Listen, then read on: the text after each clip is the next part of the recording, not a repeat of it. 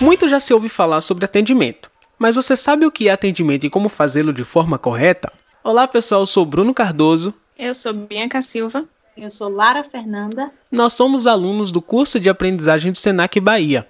Esse podcast foi elaborado como projeto integrador do curso de aprendizagem em serviços administrativos e tem como temática atendimento ao cliente. Nesse primeiro episódio, vamos tratar sobre comunicação e atendimento. Atender é o ato de dar atenção a alguém. Sempre que você entra em uma empresa, você recebe atenção? Como as pessoas se dirigem para você? Para falar um pouco sobre isso, eu vou chamar minha colega Bianca Silva, que vai explicar um pouco sobre esse assunto. Bom, como podemos perceber, achar a definição da palavra atendimento é fácil, basta jogá-la no Google. Mas, quando falamos de atendimento ao cliente, o difícil mesmo é encontrar as melhores estratégias, métricas relevantes e ferramentas para se destacar da concorrência. De forma geral, dominar as melhores práticas de atendimento ao cliente pode garantir o sucesso de qualquer negócio. Por isso, criamos um conteúdo completo para que você entenda exatamente esse conceito, seus principais benefícios, táticas matadoras e recursos essenciais. É claro que a qualidade do produto é muito importante e é levada em consideração, mas o mau atendimento, na maioria das vezes, nos faz considerar esse aspecto. Queremos que alguém realmente atenda nossas necessidades e, muito além disso, supere nossas expectativas e que nos ofereça além do que procuramos. Quem nunca soltou a famosa frase: nunca mais coloco meus pés aqui, depois de passar por uma experiência ruim de atendimento?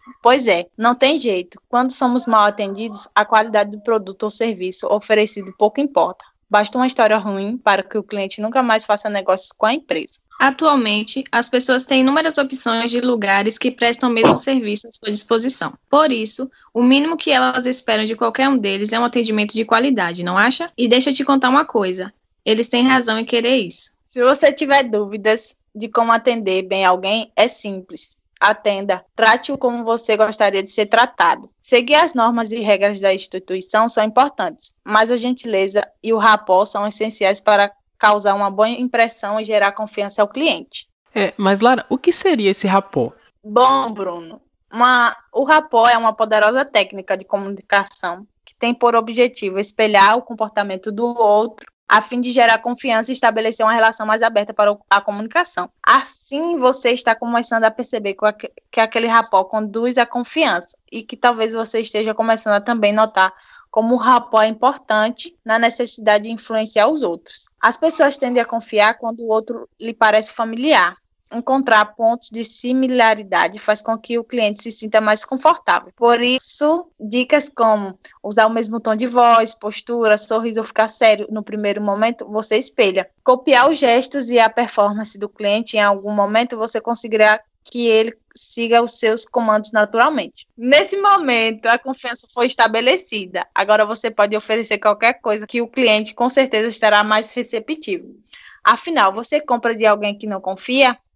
A confiança é o grande segredo para estabelecer a relação de troca. Para um atendimento de qualidade, o ponto principal é a comunicação, e por meio da comunicação que nos conectamos com o outro. Através dela, conseguimos conquistar o cliente. Vamos dar início sobre o assunto de netiqueta. É, e Bianca, o que seria netiqueta? Bruno, provavelmente você já deve ter ouvido falar sobre etiqueta, uhum. que nada mais é que um conjunto de regras que nos orienta a se comportar em diferentes situações. Por exemplo, você não vai se comportar e se vestir em um churrasco com o vizinho da mesma forma que em uma reunião de trabalho, não é mesmo? É, e na realmente. internet não é diferente.